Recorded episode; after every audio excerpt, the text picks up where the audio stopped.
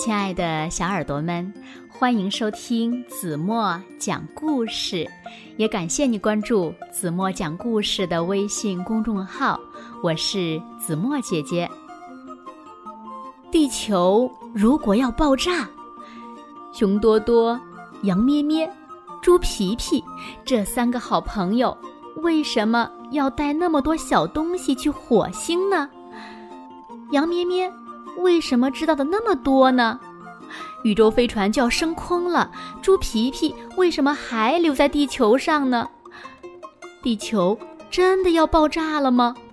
那为什么地鼠在地洞里准备着地雷呢？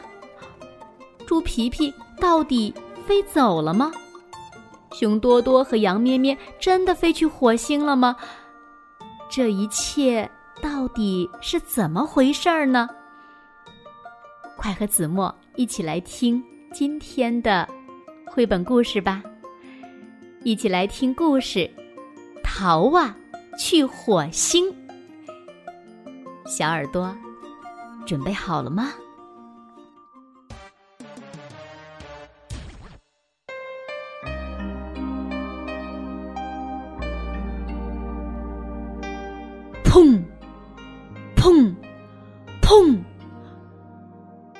远方传来了一阵爆炸声，猪皮皮吓得跑去告诉好朋友：“呃，地球要爆炸了！地球要爆炸了！”熊多多紧张地说：“那我们怎么办呢？”猪皮皮说：“快点逃啊！那逃去哪里呢？”羊咩咩说：“火星离地球很近，我们去火星吧。快点回家准备，我们可以带三样小东西去。”为什么呀？你忘了吗？宇宙飞船都是迷你型的，除了我们自己以外，只能带三样小东西。熊多多一听，立刻跑回去准备他的东西。猪皮皮呢，也赶快跑回家。他把家里的东西全部摊开来，烦恼地说：“呃，带哪三样比较好呢？”羊咩咩没有立刻回家，他匆匆忙忙地跑去了图书馆。不久，他们在路上会合了。熊多多说：“我带了帽子、裙子和梳子。听说外星人长得像章鱼，如果带着这三样东西，每天打扮的漂漂亮亮的，我就是火星上最美丽的熊了。”猪皮皮说。火星上一定很热，所以我带吃的、喝的和小冰箱。熊多多问羊咩咩：“你带什么呢？”我刚才去找火星的资料，原来火星上没有水，夜晚冷得要命，而且也没有动物。你穿漂亮的裙子给谁看呢？熊多多不服气的问羊咩咩：“哼，那你到底带什么东西？”羊咩咩很认真的说：“一瓶氧气，一副扑克牌和一管牙膏。”哈哈，你带氧气瓶干什么呀？熊多多先笑了起来。猪皮皮。也哈哈大笑，你不是说那儿没有水吗？你带着牙膏要去刷牙吗？羊咩咩着急的解释：“火星上只有一点空气，准备氧气才可以呼吸呀。而且去火星要花很长的时间，我带扑克牌去玩儿才不会无聊呀。”嗯，这管牙膏是一种可以吃的太空食物，只要吃一口就可以一个月不用吃东西。你们看，这三样小东西都很实用吧？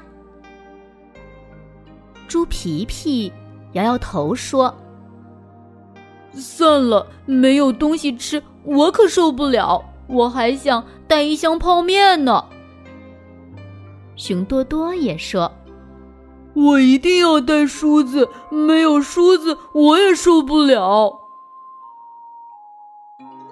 砰！砰！这个时候，远方又传来一阵爆炸声，猪皮皮吓得大叫：“哎呀，这一次真的要爆炸了！”羊咩咩和熊多多赶紧钻进了宇宙飞船。正在这个时候，猪皮皮紧张的大叫着：“喂，你们等等我呀！我忘记怎么开宇宙飞船了。”砰！砰！砰！忽然，又一阵爆炸声传来，猪皮皮吓得晕过去了。好了，亲爱的小耳朵们，今天的故事子墨就为大家讲到这里了。咦，有小朋友肯定该说了，子墨姐姐，故事讲完了吗？对呀。这是一个没有完成的故事，就连子墨姐姐也特别的好奇，想问一句：后来呢？后来到底发生了什么事情呢？猪皮皮晕倒了，那它是不是被流到地球上了呢？那地球真的要爆炸了吗？这些呀，就连子墨也没有标准答案，那怎么办呢？接下来呀，就是发挥小朋友们的聪明才智的时候了，请小朋友们接着往下续编故事。其实呢，这个故事呀，就像是一本侦探小说一样，已经有很多的线索在等着小朋友们呀去拼凑出答案了。那接下来呢，就请小朋友们呀开动脑筋，根据故事中提供的线索。编出你们认为最棒的故事的结尾，好吗？也欢迎小朋友们把自己创编的故事在评论区给子墨留言，让子墨看一看呀，谁是一个最善于思考，同时呢，想象力又特别丰富的孩子。加油吧，孩子们！子墨在这里等着你们哟。好了，今天就到这里吧。明天晚上八点半，再见喽！请小朋友们轻轻的闭上眼睛，一起进入甜蜜的梦乡啦。晚安喽！